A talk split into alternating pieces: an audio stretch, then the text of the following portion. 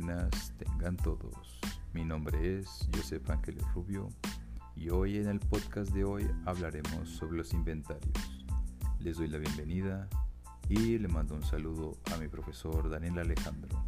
Espero que se encuentre bien y sin más demora comenzaremos con este podcast. Así que relájense y comenzamos.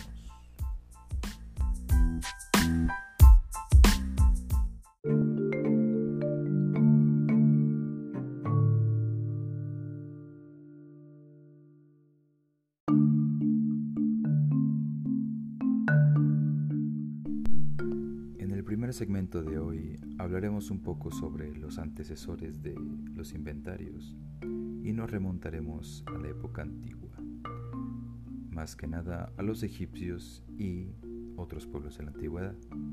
Sabemos que ellos acostumbraban almacenar grandes cantidades de alimentos para ser utilizados en los tiempos de sequía o de calamidades.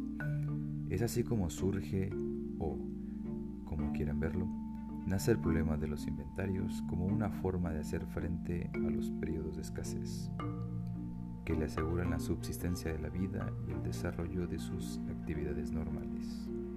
Esta forma de almacenamiento de todos los bienes y alimentos necesarios para sobrevivir motivó la existencia de los inventarios.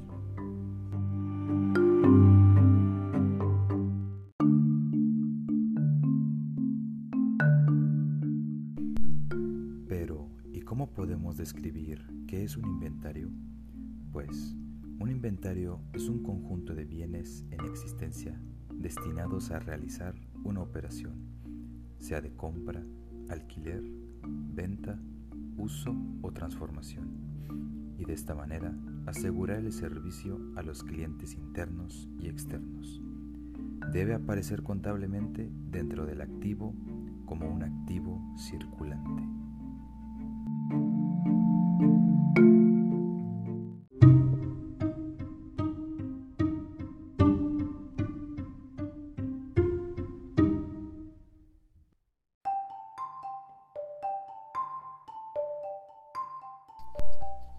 Según la norma de información financiera, el rubro de inventarios lo constituyen los bienes de la empresa destinados a la venta o producción para su posterior venta, tales como materia prima, producción en proceso, artículos terminados y otros materiales que se utilicen en el empaque, envase de mercancías o refacciones para mantenimiento que se consuman en el ciclo normal de operaciones.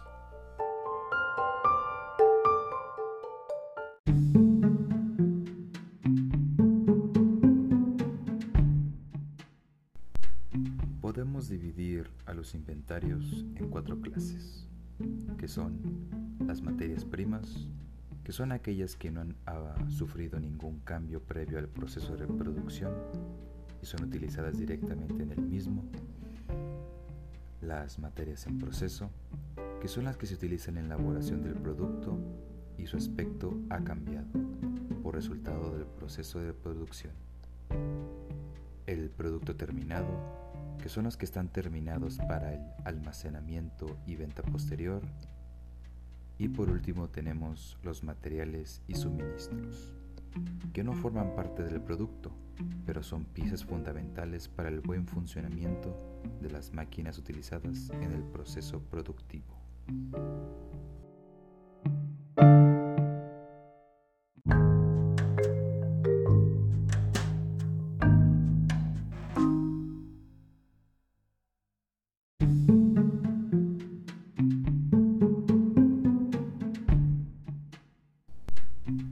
Costo de los inventarios podemos decir que estos deben evaluarse al costo de adquisición o de producción, cuando éste sea menor en el mercado, es decir, la suma de erogaciones aplicables a la compra y los cargos que directa o indirectamente se incurran para colocar al artículo en condiciones de venta.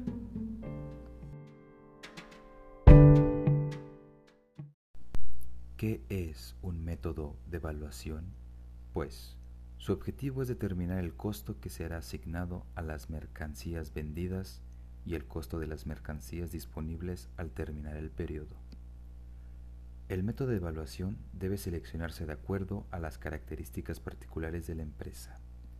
Para estos métodos tenemos cuatro, que son el costo específico, el de primeras entradas, primeras salidas, últimas entradas, primeras salidas y por último tenemos el promedio ponderado.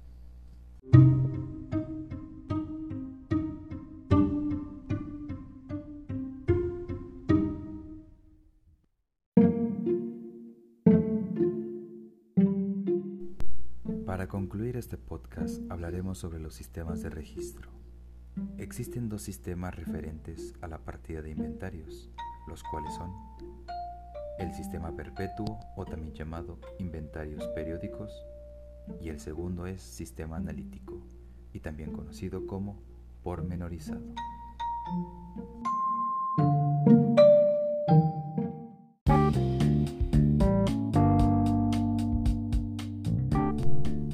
así es como hemos llegado al final de este podcast. Espero que haya sido de su agrado y les agradezco su tiempo a cualquier radio escucha que haya sintonizado este podcast. Muchas gracias y que tengan una buena noche.